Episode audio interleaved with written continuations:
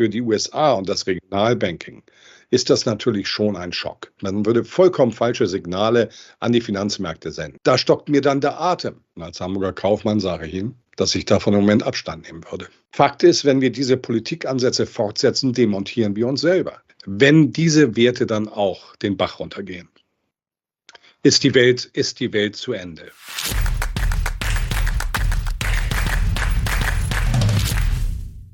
Servus Leute und herzlich willkommen in einem brandneuen Video auf meinem Kanal. Mein Name ist Mario Lochner und ich bin heute zurück mit einem hochkarätigen Gast. Er ist Börsenexperte und Chefvolkswirt der Netfonds AG. Herzlich willkommen, Volker Hellmeier. Ich freue mich wieder dabei sein zu dürfen. Danke. Ich freue mich auch sehr heute wieder, wie gewohnt, auf Klartext von Ihnen. Und wir haben einige Themen, ja, die Klartext vertragen. Wir müssen natürlich über die Politik reden, auch über Krieg und Co., auch was bei uns in Deutschland falsch läuft. Aber wir müssen natürlich über die aktuellen Themen vor allem reden. Über die Börse, Banken, Inflation und Co. Und ich würde jetzt gleich mal direkt einsteigen mit den historischen Bankenpleiten, die wir die letzten Tage erlebt haben. Zwei der drei größten der US-Geschichte. Also das ist schon heftig. Da ist schon Geschichte geschrieben worden. Äh, Helmer, haben Sie Ihr Geld schon unter dem Kopfkissen und sind short gegangen. Also unter dem Kopfkissen halte ich kein Geld, dann schläft man auch gar nicht so ruhig, habe ich festgestellt. Ich habe es mal versucht, aber nur sehr kurzfristig. Äh, aber ich bin auch nicht panisch, weil wir haben okay. sehr große qualitative Unterschiede zu den klassischen Pleiten, insbesondere Beer Stearns damals, die, soweit ich weiß, von JP Morgan aufgekauft worden sind, dann im Zuge der Krise und auch der Lehmann-Pleite. Was sind diese Unterschiede? Also es gibt erstmal quantitativ einen Unterschied. Wenn wir die Total Assets äh, uns anschauen beider Banken, dann kommen wir auf 340 Milliarden US-Dollar. Das ist nicht wenig, das ist aber im Sinne jetzt einer äh, globalen äh, Finanzkrise davon ausgehend extrem überschaubar, auch im Vergleich zu Leben. Der zweite Punkt ist, die Konnektivität dieser Banken in das globale Finanzsystem hinein. Und auch die ist eine ganz andere als bei Lehmann seinerzeit. Der dritte Aspekt ist, wir reden hier von Regionalbanken. Und an sich für SVP, für die Silicon Valley Bank, ist das noch eine Beschönigung. Ja, es ist eine regionale Bank, die auch übrigens in London ansässig war, die auch in, glaube ich, ein Flugtaxi-Unternehmen finanziert oder finanzierte. Äh, aber dennoch ist es eigentlich keine Regionalbank im klassischen Sinne, sondern eine Start-up-Bank also die maßgeblich Start-ups äh, finanziert. Und auch das ist nur ein Randbereich dann eben im globalen Kontext. So, das ist immer die Einordnung bezüglich der Signifikanz dieser Problematik. Und der zweite Punkt, der in meinen Augen ganz, ganz elementar ist, ist die Art und Weise, wie die US-Behörden äh, darauf reagiert haben. Und die Reaktion ist sakrosankt. Sie stellt Blankoschecks aus. Blankoschecks einmal für die die ihre Einlagen dorthin gegeben haben.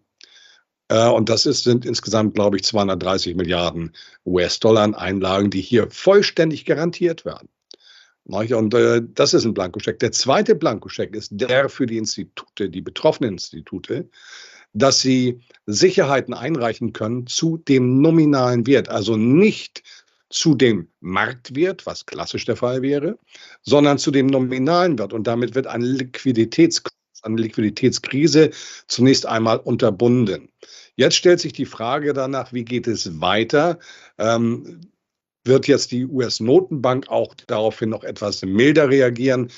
Das ist noch offen, da müssen wir noch ein paar Teeblätter lesen. Aber ich gebe dazu auch eine Prognose. Die Wahrscheinlichkeit für mich, dass es auf keinen Fall eine 0,50 Prozent Zinserhöhung gibt, liegt nahe 100 Prozent. Ich favorisiere eine 0,25 Prozent. Warum?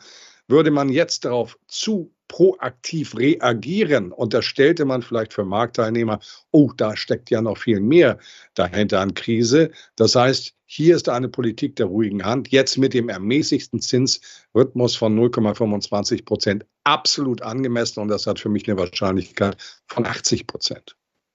Jetzt haben Sie schon eine Frage von mir vorweggenommen. Das wollte ich nämlich fragen, ob jetzt eine Zinssenkung das ultimative Paniksignal wäre, weil dann alle sagen würden, um Gottes Willen, jetzt hat die Fed gemerkt, sie ist zu weit gegangen und jetzt muss sie schnell zurückrudern, sonst fliegt uns quasi der ganze Laden um die Ohren.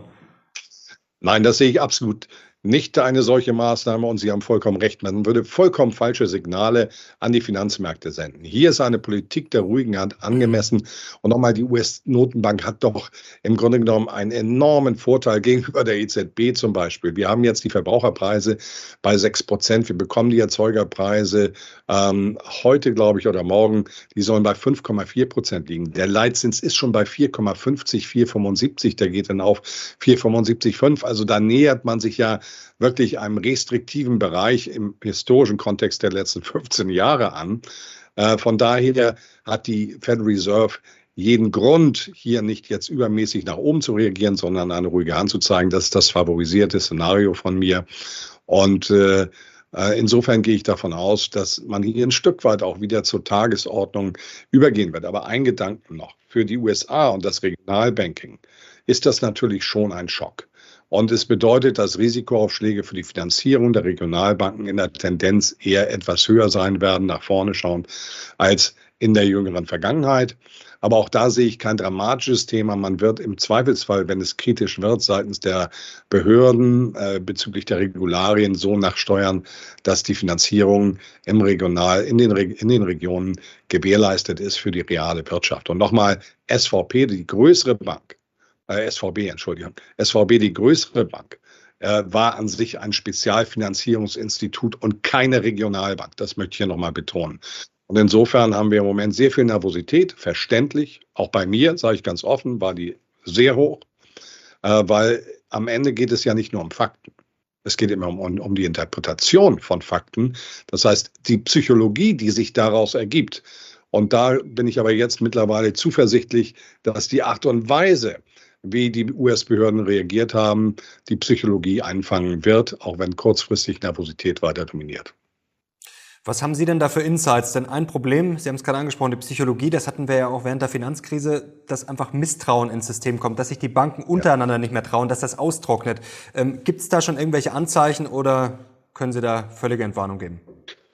Ich kann keine völlige Entwarnung geben, aber weitestgehend kann ich Entwarnung geben. Ich kann im Moment daraus keine ähm, Probleme im internationalen und auch nationalen Bankenverkehr in den USA erkennen. Ähm, ich denke, dass die genannten Argumente eben ähm, auch bei den betroffenen Institutionen im Finanzsektor angekommen sind. Und es gibt in den USA ja noch etwas Besonderes, das ist die Financial Group und Financial Markets, das sogenannte Plunge Protection Team unter Ronald Reagan 1987 eingeführt, wo Treasury, Aufsicht, Zentralbank zusammensitzen, dürften sie eigentlich gar nicht in einem freien System. Die müssen sich gegenseitig kontrollieren. Aber immer dann, wenn Sand im Getriebe ist, dann wird diese Gruppe aktiv, um die nationalen Interessen der USA ähm, im Hinblick auf eine Stabilität in dem Finanzsektor zu gewährleisten. Also insofern gibt es im Hintergrund auch eine weitere graue Hand, will ich mal sagen, die im Zweifelsfall hier Maßnahmen treffen wird, die das Konstrukt USA nicht gefährden. Und dabei machen wir jetzt einfach mal eine, einen Sprung in der Abstraktion. Wir wissen, dass die USA im Moment eine ähm, besondere äh, Funktion hat äh, in der Geopolitik. Und für diese Funktion in der Geopolitik bedarf es einer Stabilität an, an der inneren Front von Finanzmärkten und Ökonomie. Zur Geopolitik werden wir gleich noch wechseln. Da sind Sie ja auch ja, wirklich ein Experte und auch immer für Klartext bekannt und auch mal für eine etwas ja, andere Sicht, die man vielleicht ja, äh, in Deutschland manchmal nicht unbedingt so bekommt in den Mainstream-Medien. Ähm, ganz kurz noch eine Frage.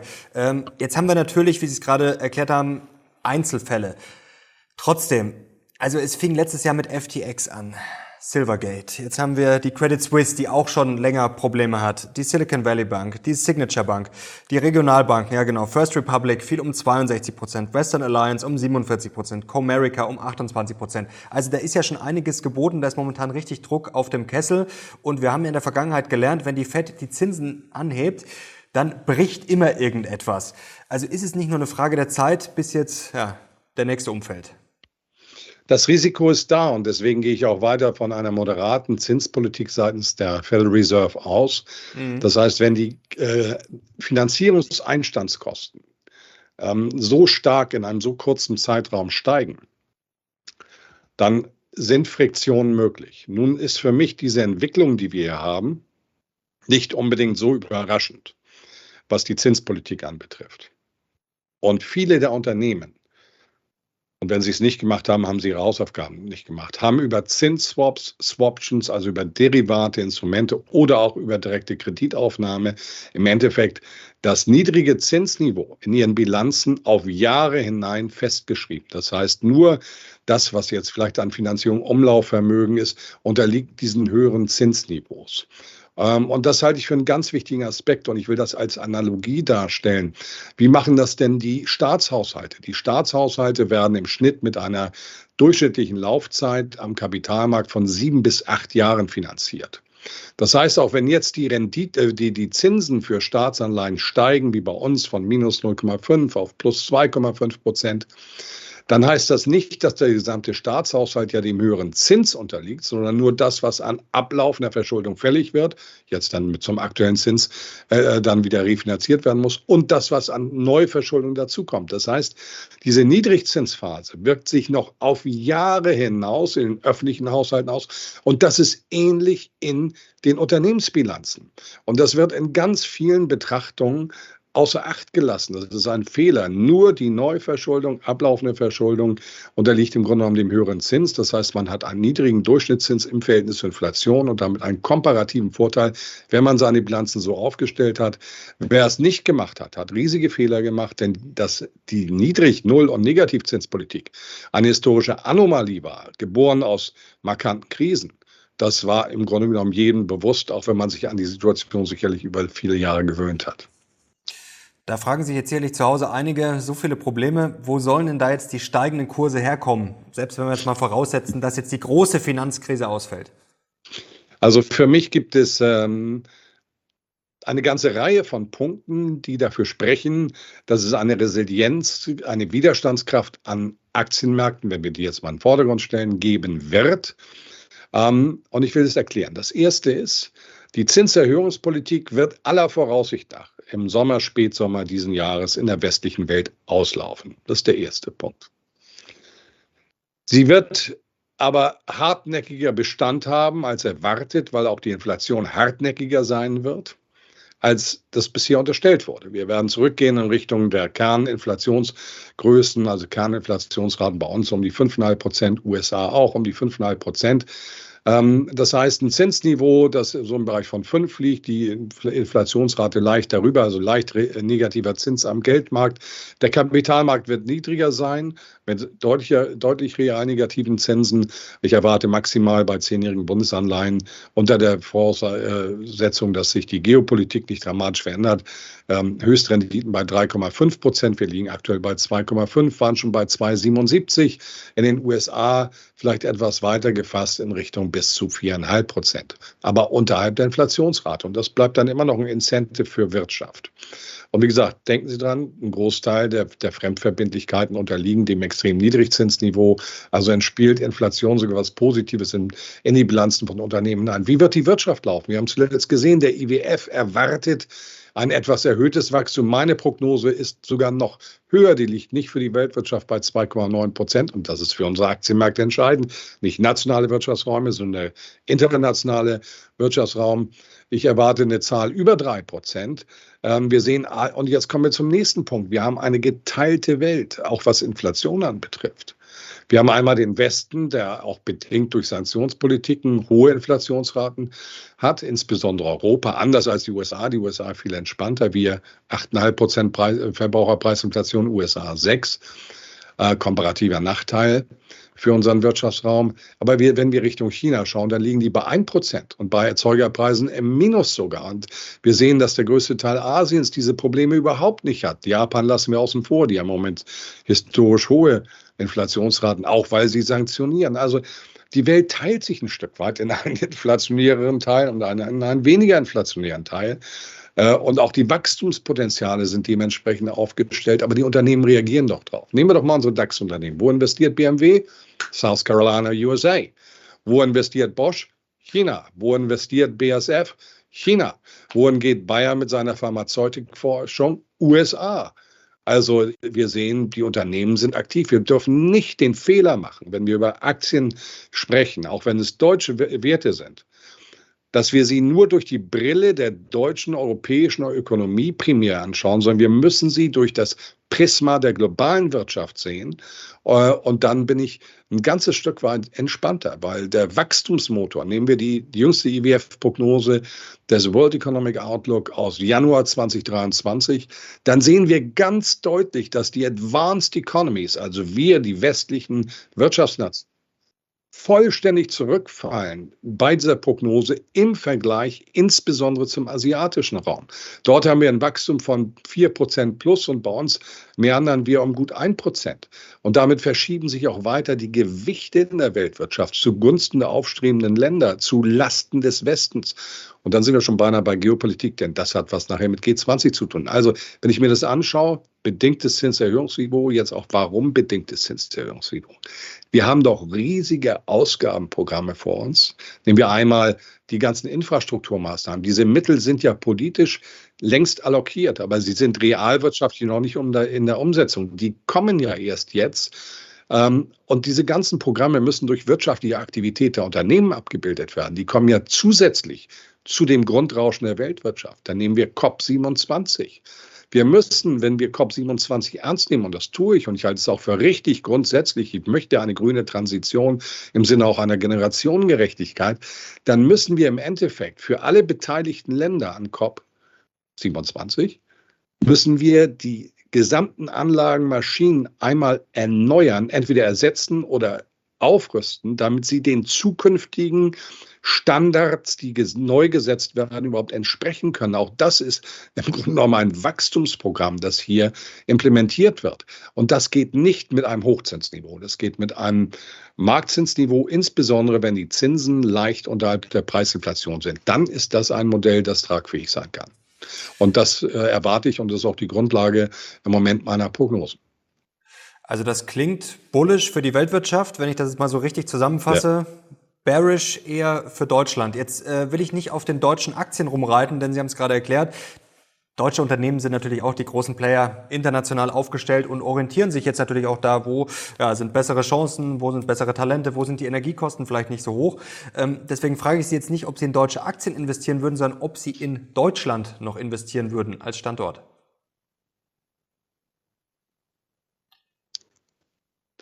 Ich bin Hamburger Junge, deutscher Nation, europäischer Prägung und Weltbürger.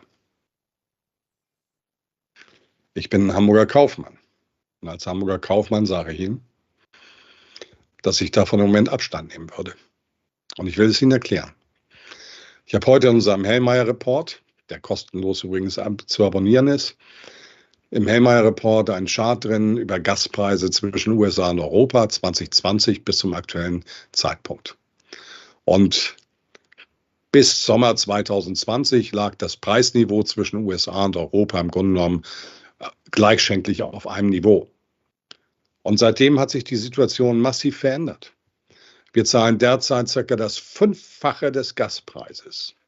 Wir leben in einem energetischen Zeitalter. Der gesamte Wohlstand und Fortschritt der letzten 300 Jahre ist korreliert mit einer optimierten und intensivierten Nutzung von Energie. Und was Europa sich eben durch diese Ukraine-Krise eingehandelt ist, ist ein komparativer Nachteil eben gegenüber den USA. Da zahlt man 20 Prozent der Gaspreise im Bereich der Preislichkeit der Energie. Und dann kommt der zweite Aspekt dazu. Auch gegenüber allen anderen Ländern, die anderen Länder wie Indien, die jetzt sogar in der fossile, fossile Brennstoffträger mit Discounts aus Russland beziehen als Beispiel, haben noch stärkere komparative Vorteile als Standort.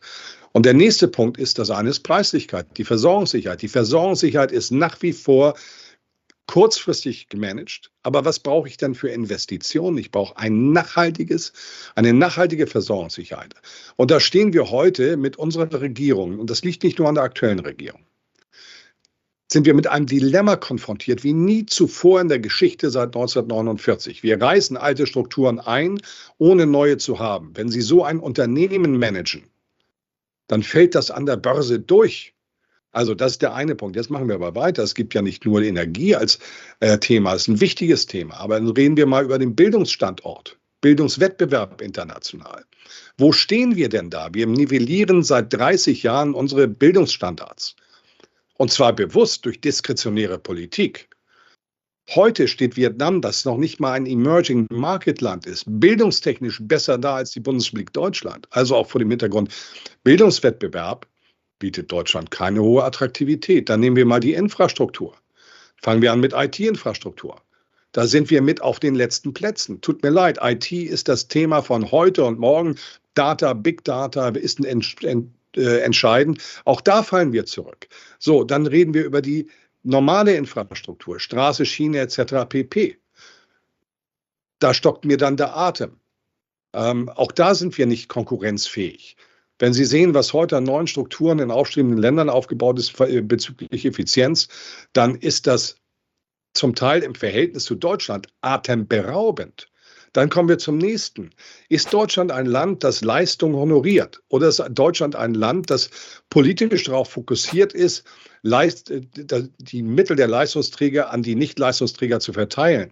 Das heißt, hier wird das Leistungsprinzip, das im Grunde genommen aber die Grundlage der sozialen Marktwirtschaft ist, doch gar nicht forciert, sondern hier wird immer nur darüber nachgedacht, den Leistungsträgern Wasser abzugraben, um es denen zu geben, die keine Lust auf Leistung haben. Und das ist ein weiterer komparativer Nachteil dieses Standorts. Eigentlich, und das sage ich Ihnen mit Herz und Hand und meinem gesamten Verstand, eigentlich müssen wir Deutschland neu denken.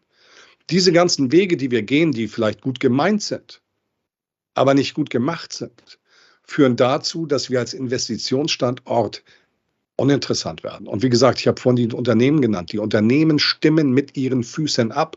Es gibt noch viel mehr. Es, denn im Endeffekt muss ja auch der Mittelstand der Zulieferer diesen Weg mitgehen. Und das heißt ein Exodus an hochwertiger Beschäftigung und an hoch an höheren Einkommensklassen, der sich, der hier im Raum steht. Und dann haben wir noch das demografische Problem. Also äh, da, da sind andere Länder, insbesondere im Bereich der aufstrebenden Länder, viel besser aufgestellt.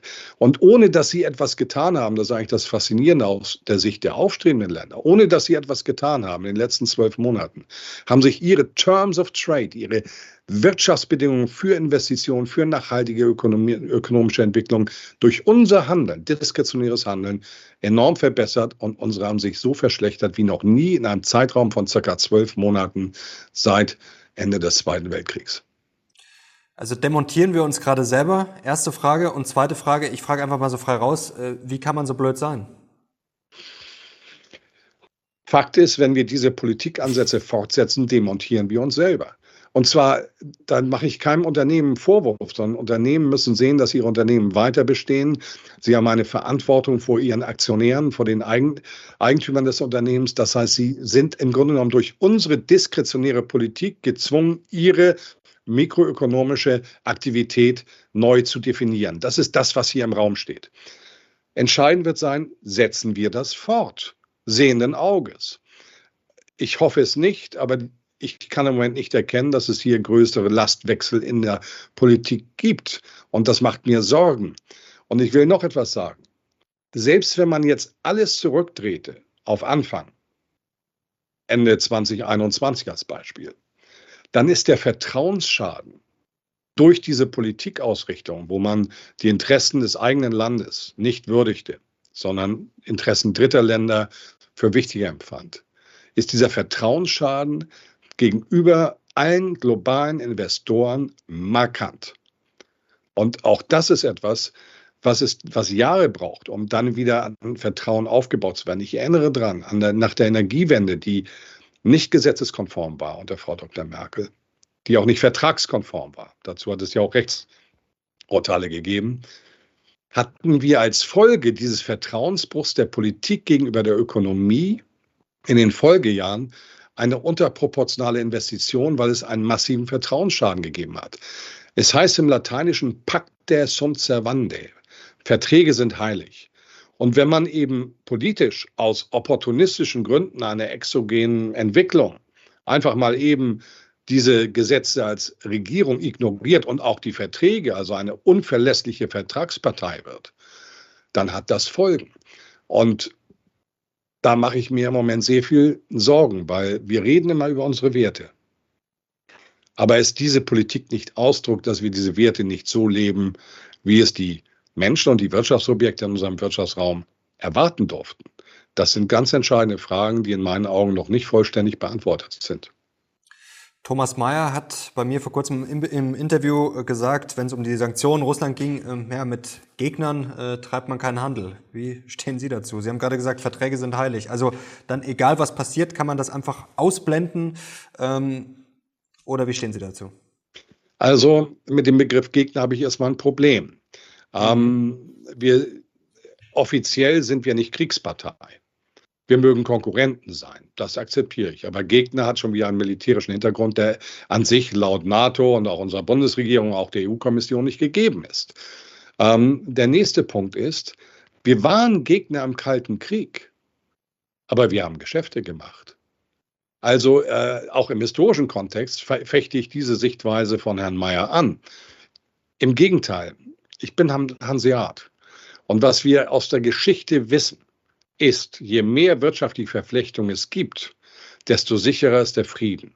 Und ich lehne Krieg als ultimatives Mittel. Und nochmal, ich verurteile Russland diesbezüglich, aber auch den Westen bei dem, was sie zuvor bei einem Regime Change gemacht haben. Also vor dem Hintergrund äh, bin ich ein Pragmatiker. Und ich sage auch, im Grundgesetz in Deutschland und im Eid eines jeden Ministers steht nicht, rettet die Welt, sondern wendet Schaden von Deutschlands und seinen Bürgern, seinen Unternehmen ab. Das steht da drin. Nichts, auf nichts anderes ist man verpflichtet. Und immer dann, wenn Deutschland versucht hat, international zu glauben, eine größere Rolle zu spielen, als uns vielleicht zusteht, ist das regelmäßig schiefgegangen. Auch das sollten wir in der Betrachtung mit einbeziehen. Und der dritte Punkt, der für mich wichtig ist, ist, dass man auch selbstkritisch mal auf sich schaut. Denn die Fehler, die gemacht worden sind in der Vergangenheit, die diese Situation jetzt heraufbeschworen, sind nicht einseitig.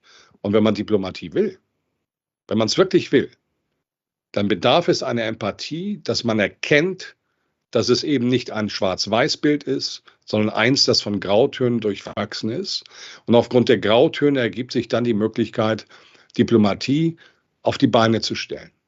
Und diesbezüglich, das muss ich einfach rauslassen, bin ich schon ein wenig enttäuscht von Frau Annalena Baerbock, die den Bismarck-Saal umbenannt hat. Weil Bismarck kann man in vielen Dingen anfechten. Aber eins konnte er in seiner Bündnispolitik. Empathie zeigen. Dafür war er berühmt. Deswegen gibt es auch dieses wunderbare Bild von ihm. Der Lotse geht von Bord, als Wilhelm II in seiner Hybris ihn entlassen hat. Der hatte einen Ruf im, im internationalen Kontext, der historisch zu dem Zeitpunkt einmalig war weil er sich auch immer in den anderen versetzte, um dessen Interessen war, äh, zu erkennen und abzugleichen, wo sind die eigenen Interessen, um dann Common Ground, um dann eine Komplementärmenge zu definieren, die dann Raum gibt für Diplomatie für bessere Lösungen, auf jeden Fall als Krieg. Wollen wir den Blick nach vorne rechnen, Herr Mayer? Nehmen wir mal ja. an, Sie wären jetzt der Lotse. Ähm, was würden Sie Lindner, Scholz, Baerbock und Habeck sagen? Was, was müssen wir jetzt verbessern? Was müssen wir anpacken? Für mich wäre der erste Weg, dass man in Europa sich hinterfragt, was man mit der Politik der letzten zwölf Monate erreicht hat. Im Sinne von, welches Ziel hatten wir eigentlich in der Ukraine? Gab es überhaupt ein Ziel? Wo soll das zukünftige Ziel sein? Das ist die erste Frage. Die zweite Frage ist, diese Krise hat deutlich gemacht, dass wir international, nicht nur Deutschland, sondern Europa, die Europäische Union, dramatisch an internationaler Konkurrenzfähigkeit verloren hat. Also müssen wir uns die Frage stellen, in diesem Kontext, insbesondere über die Achse Paris-Berlin, wie können wir diese negativen Entwicklungen konterkarieren, um nicht einen dauerhaften Wachstumsverlust, Wohlstandsverlust und damit auch ein Verlust an politischer Stabilität zu erleiden. Diese Fragen wären elementar. Da, da, gibt es keinen deutschen Einzelweg. Das ist äh, für mich der entscheidende Punkt.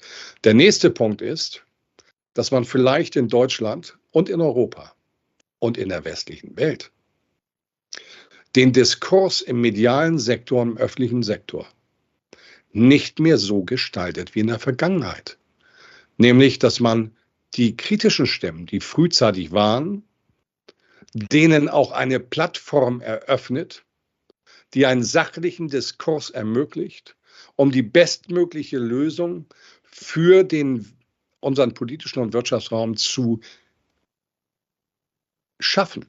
Und das ist etwas, was sehr unter die Räder gekommen ist, sondern wir erleben im Gegenteil immer dann, wenn es gegenüber der politischen Mainstream-Meinung eine anderslautende gibt, sehr häufig eine Diskriminierung dieser Personen und damit eine Exklusion aus dem öffentlichen Diskurs. Und das ist etwas, was wir vor 20, 30 Jahren nicht hatten. Als ich diesen Job mal angefangen habe, äh, 97 bei der Hilla da hatten wir ein vollständig anderes Bild und auch einen anderen Respekt voreinander, ohne den anderen in eine Ecke zu stellen, als Putin-Versteher, als Bush-Versteher oder als sonst ein Versteher, sondern man hat sich der Argumente bedient und nicht die Argumente ignoriert, um dann persönlich zu diffamieren. Das ist ein riesiger Unterschied. Und da, diese Kultur ist ein Teil der Demokratie, unserer Werte. Und wenn wir die weiter verlieren, dann steht es nicht gut darum, dass diese Demokratie die Qualität hat, die wir in der Vergangenheit hatten. Ich habe 2007 in meinem Buch Endlich Klartext im Vorwort gewarnt und im Nachwort gemahnt. Zuerst verlieren die freien Märkte, dann die Demokratie. Und wir haben in diesem Raum der letzten 15, 16 Jahre in der Tat Teile der Charaktermerkmale, die unsere Freiheit auszeichnete, verloren. Leute, wenn ihr solche Interviews schätzt, und das ist ja genau das Ziel dieses Kanals, nicht alle Meinungen abzubilden, aber sehr, sehr viele und vor allem verschiedene Meinungen. Also wenn ihr das schätzt, dann gerne Daumen hoch, auch wenn ihr natürlich Volker Hellmeier wieder sehen wollt und natürlich Kanal abonnieren, um das auf keinen Fall zu verpassen. Herr Hellmeier, Geopolitik, Sie haben es vorher schon angesprochen, dass die Amerikaner also jetzt eine Finanzkrise gar nicht brauchen können. Wegen der Geopolitik, was meinen Sie da genau damit? Also meinen Sie da den Zweikampf mit China oder äh, was, was sehen Sie da?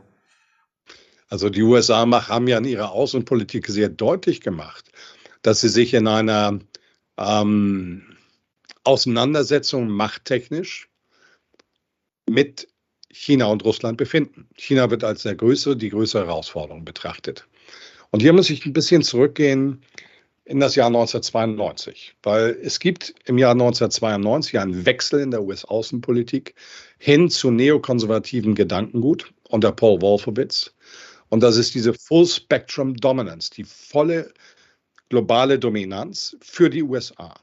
Nun, eine volle globale Dominanz bedeutet, wenn wir die Vereinten Nationen Charta äh, nehmen, Souveränität der Staaten, dass sich damit die USA Eingriffe in die Souveränität dritter Länder erlauben. Und das ist das Grundproblem, mit dem wir heute konfrontiert sind. Diese Politik der ähm, Dominanz ist die Grundlage für Regime Change. Übrigens, daran wurde auch ganz deutlich gesagt, Regime Change ist ein opportunes Mittel, nochmal unter George W. Bush dann thematisiert 2008.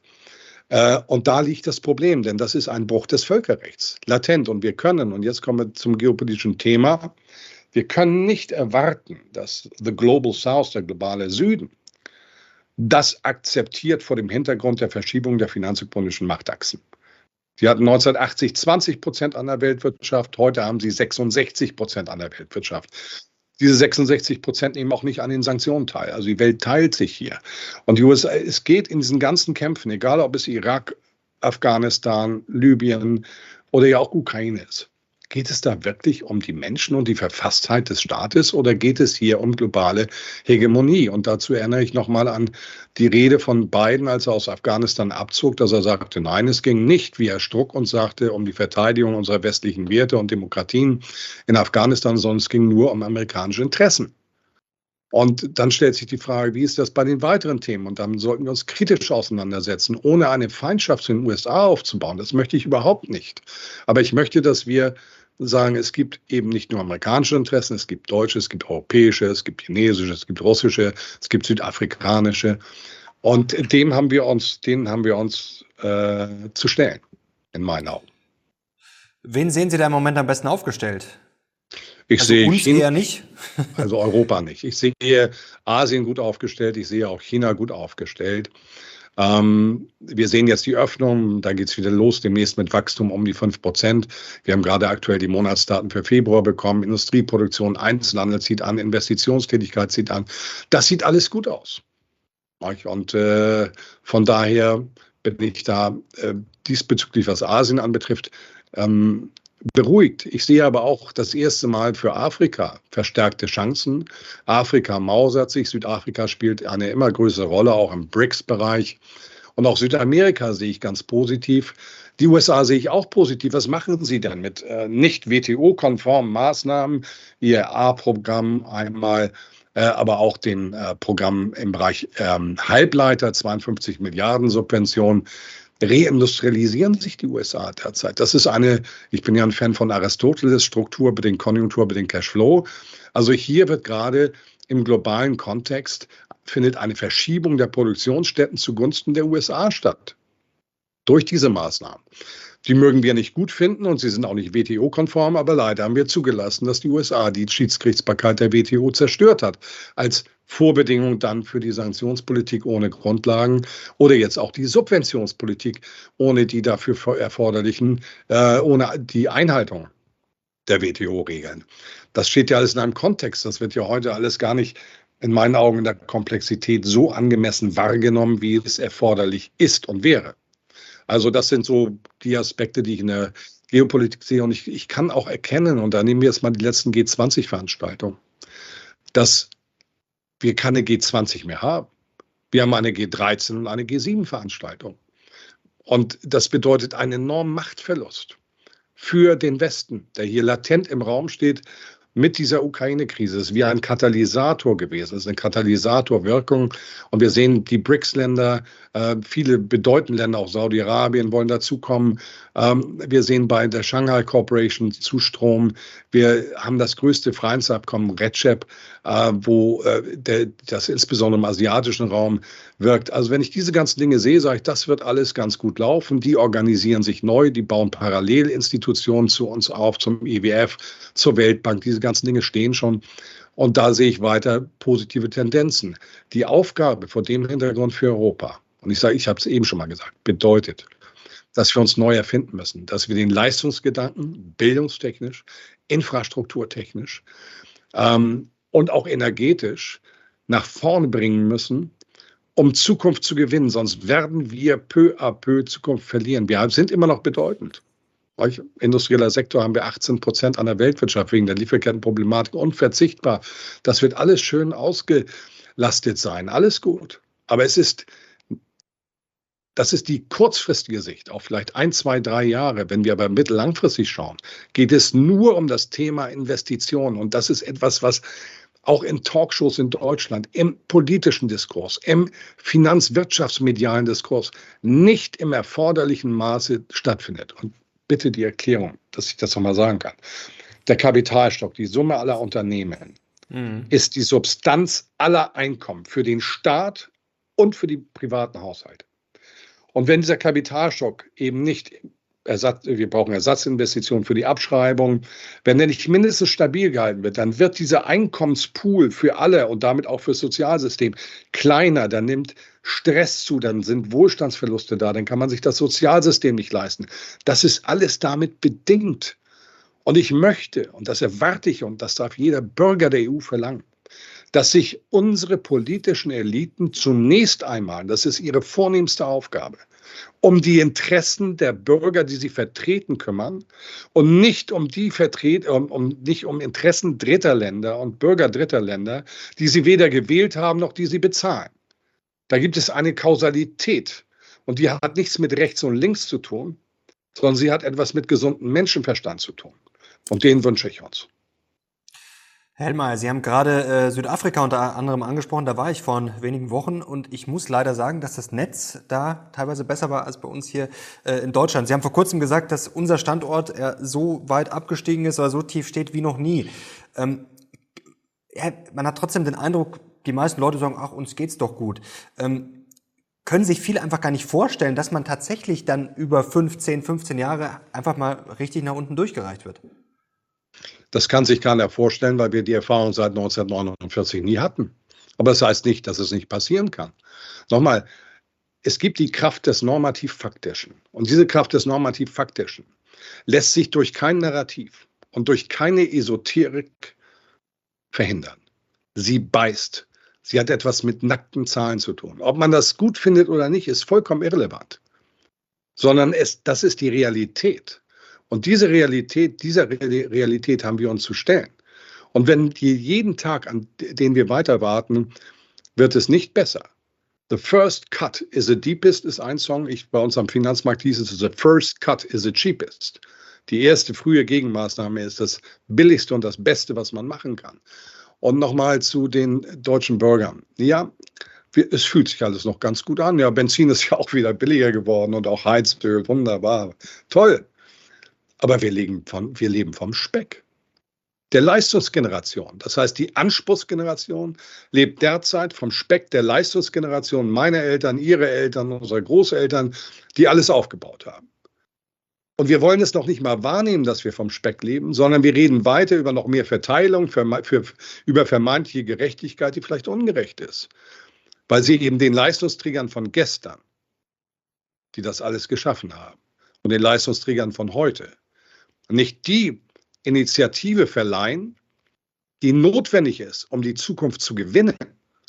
Und da brauchen wir, wie gesagt, einen neuen Denkprozess. Und ähm, ich finde es so toll, wenn man mit jungen Leuten redet. Also wenn sie sehen, welche Leistungsprofile junge Leute in aufstrebenden Ländern hinter sich bringen, was Bildung anbetrifft und ich dann hier höre Work-Life-Balance und ich muss mal chillen, ja, dann nehme ich das leicht irritiert zur Kenntnis. Hier wird nicht gechillt, deswegen wollen wir noch ganz kurz über Inflation äh, sprechen und vielleicht noch ganz kurz über Immobilien. Ähm, Chinas Öffnung haben Sie gerade angesprochen. Also China gibt ja. wieder Gas. Wir hoffen, dass das nachhaltig ist für die Weltwirtschaft. Äh, trotzdem kann das natürlich auch die Inflation wieder ankurbeln. Also wenn jetzt sehr viel nachgefragt wird, also Energie natürlich und Co. Es gab jetzt auch vor kurzem Berichte, dass China LNG-Gas äh, vermehrt wieder aufkauft. Ähm, Lohnpreisspirale ist auch ein Thema. Bei uns, wir sind ja gerade mitten in den Streiks, da wird sehr viel gefordert. Ottmar Issing war warnt vor neuen Inflationsschocks sogar. Also wird die Inflation wieder gnadenlos zurückkommen? Gnadenlos nicht, aber ich sehe, äh, wie ich eingangs schon gesagt habe, dass sich äh, ein Rückgang auf die Niveaus, die wir aus der jüngeren Vergangenheit kennen, nicht einstellen wird. Ich sehe eine Chance, dass man äh, zukünftig in einer Bandbreite, wenn wir über die Eurozone reden, von vier bis sechs Prozent sprechen. Das Risiko ist durchaus da, wenn die Weltwirtschaft stärker anspringt, auch außerhalb Europas, und diese Rohstoffknappheit Raum greift und auch das Lieferkettenproblem wieder dann stärker Raum greift, dass die Inflation auch wieder Richtung 7, 8 laufen kann. Aber das ist nicht mal kurz, auf kurze Sicht erwarte ich im Grunde genommen Rückgang Richtung 5, 6 Prozent. Ähm, in den USA sind wir da schon, da können wir vielleicht Richtung sogar 4 bis 5 nach unten laufen, wenn wir über Verbraucherpreise reden. Aber äh, eine nachhaltige Entlastung sehe ich nicht und ich will es erklären. Es ist ja nicht nur das Anspringen der Weltkonjunktur, sondern, und das ist jetzt der entscheidende Punkt, wir haben seit 2017 eine globale Unterinvestition. Erst durch die Sanktionspolitik bei Grundlagen Trump, Corona, Ukraine-Krise. Alles Verunsicherungen, wo Unternehmen nicht das investieren, was sie investieren wollen, sondern das, was sie müssen, um den laufenden Betrieb zu erhalten. Wenn wir sehen, Infrastrukturprogramme, COP27 und so weiter, diese ganzen exogenen zusätzlichen Faktoren plus Anspringen der Weltwirtschaft, insbesondere im asiatischen Bereich oder auch im Bereich des Global South, weil die vernetzen sich immer stärker miteinander, unter Exklusion übrigens des Westens, ist ganz wichtig, dann kann es sehr wohl dazu kommen, dass damit Preisüberwälzungsspielräume höher werden. Und dazu kommt auch die Lohnpreisspirale. Ich wünsche uns im Durchschnitt jetzt in dieser Tarifsaison Erhöhung um vier bis sieben Prozent ist wichtig, dass wir erhöhen, wegen der realen Kaufkraftverluste, die höchsten der Geschichte, letztes Jahr 4,1 Prozent. Reale auf die gesamte Lohnsumme. Das ein, sowas hat es in der Geschichte Deutschlands noch nie gegeben seit 49. Also von daher, ja, da brauchen wir ein Catching Up, um eine Stabilität auch in der Gesellschaft zu gewährleisten. Aber wenn es nachher Richtung 10 Prozent oder darüber geht, im Durchschnitt, in der Gesamtheit, dann wird das weitere inflationäre Zweitfolgen haben. Also insofern äh, mein hehrer Wunsch, vier bis sieben Prozent im Durchschnitt. Damit kommen wir einigermaßen über die Runden. Dann halten wir dies, meine prognostizierten fünf, sechs Prozent in der Eurozone, was Preisinflation als Ziel zunächst anbetrifft. Aber je schneller die Wirtschaft anspringt, desto höher wird das Risiko wieder von verstärkten inflationären Druck, weil wir einfach nicht das Produktions Potenzial in der Weltwirtschaft mangels der Unterinvestition der letzten sechs Jahre haben. Und das ist viel wichtiger gewesen. Oder dieses Thema ist viel wichtiger als das temporäre Corona-Problem, Lieferkettenproblematik aus China ausgelöst. Also wir müssen sehr wohl jetzt darauf achten, auch wenn wir Inflationsprognosen machen, wird eigentlich das Produktivkapital in der Welt erhöht, um dann zukünftigen Inflationsdruck zu vermindern oder findet das nicht statt?